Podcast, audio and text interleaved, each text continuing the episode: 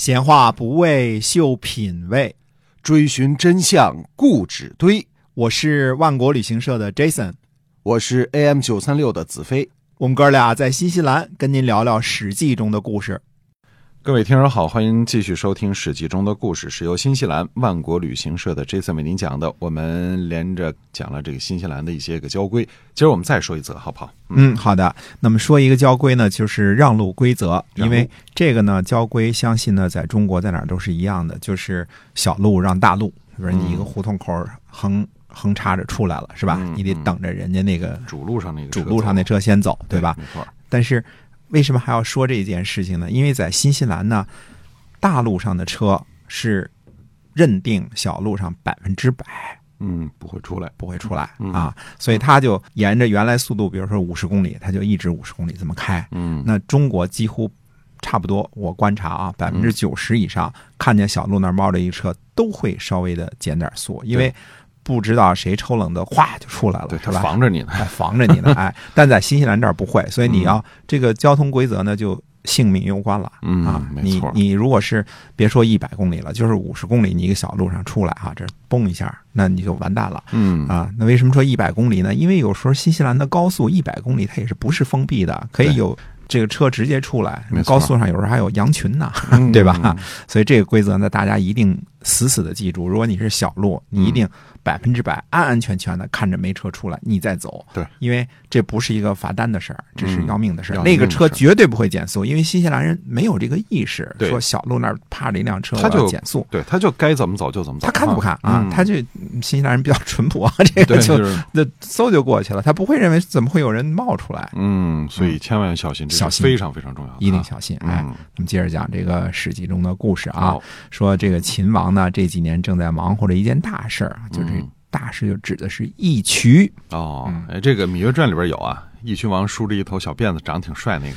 那是影视形象啊，实际上长啥样谁没见过，对吧？嗯。呃，不过呢，很帅倒是有可能的，因为义渠王啊，这是史书上记载的啊，嗯。与宣太后，也就是现在大家所熟悉的那位芈月有私情，俩人呢还生了俩儿子，哦，呃，这都是实情，史书上就是这么记载的。真的啊。嗯，哎，所以这这个秦国的风俗呢也挺开放的，太后都不怎么检点哈。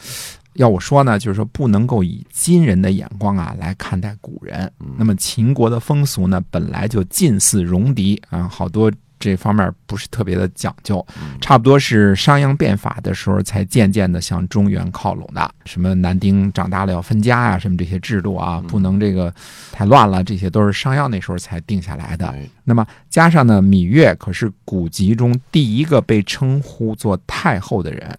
这个太后那个时候的专有名词就是芈月。那么芈月呢，在秦国可以说是权力非常大的。首先呢，她是秦昭襄王的妈妈，养出这么一个有出息的儿子，这绝对是资本。嗯啊。其次呢，他有个同母异父的弟弟叫魏冉。魏冉在秦昭王被拥立铲除诸公子的时候呢，立了大功。后来对山东诸侯用兵的时候呢，几乎都是主帅。再其次，芈月还有一个同父异母的兄弟叫芈戎啊，他在秦国呢也是位高权重。芈月老太后呢有这几个人撑腰，那还不是想吃油条吃油条，想喝豆浆喝豆浆，嗯，找个男朋友不算什么大事儿哈。哎再说呢，这是历史上第一个太后，此前她也没有太后不能找男朋友的先例呀、嗯，可是还生俩儿子呢。那怕啥？芈月本身又是什么同父异母弟、同母异父弟，反正弟弟多了好办事儿，男朋友多了好帮忙呗。啊是哈，嗯所以看来芈月还不止一个男朋友哈。啊，对了嗯，至少你说至少还有另外一个啊，嗯这个多了不敢说，至少还有另外一个，这以后再说。先说呢，义渠王这个男朋友，其实这个男朋友是咋回事呢？我们也不知道详情，只知道他是义渠的王嗯啊。义渠这个国家呢，以前我们讲过，是活跃在呢陕西北部。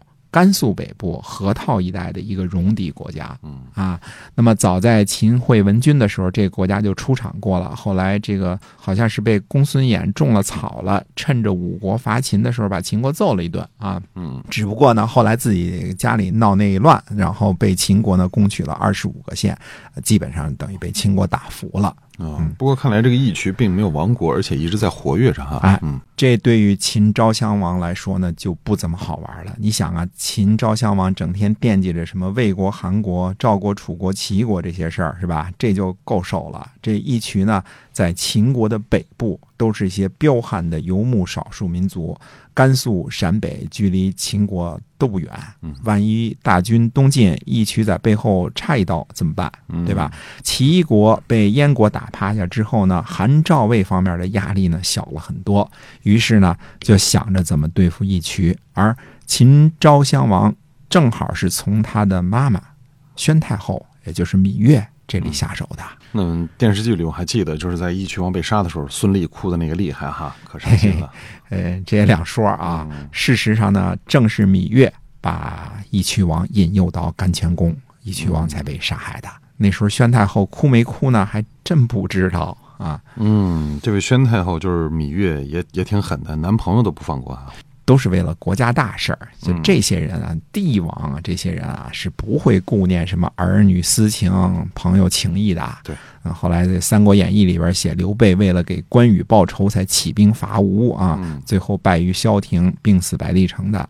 大家都觉得刘备哟真够义气，够够够哥们儿啊。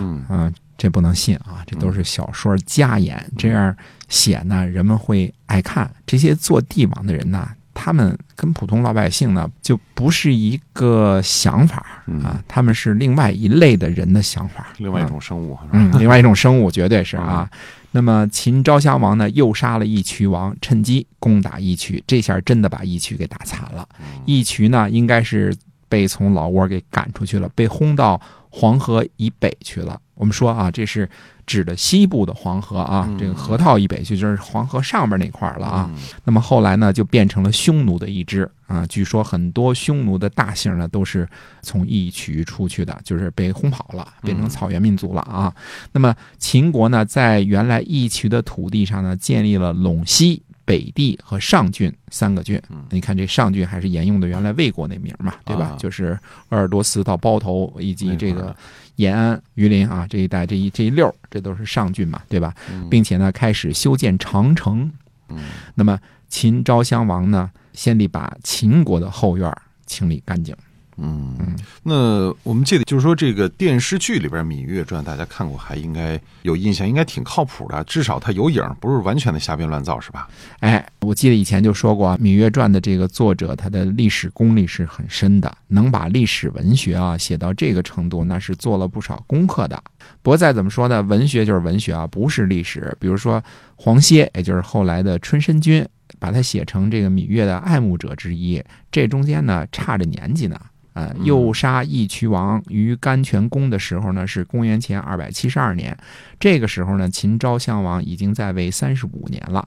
芈月老太后呢，不可能在年轻的时候就认识黄歇啊，或者叫春申君的啊，这事儿不对啊，啊，他这个时间上他不对不上，是吧？哎，不合水儿啊。啊，对，呃，不过为什么说这个电影有些影儿呢？因为这个黄歇啊，还真与秦国就是有关系，嗯呃，也正好发生在公元前二百七十二年。所以为什么说有点影儿呢？哎、这就是有影儿的地方，非常有意思啊哎。那么这到底是怎么回事呢？那么下回再跟大家接着说。好。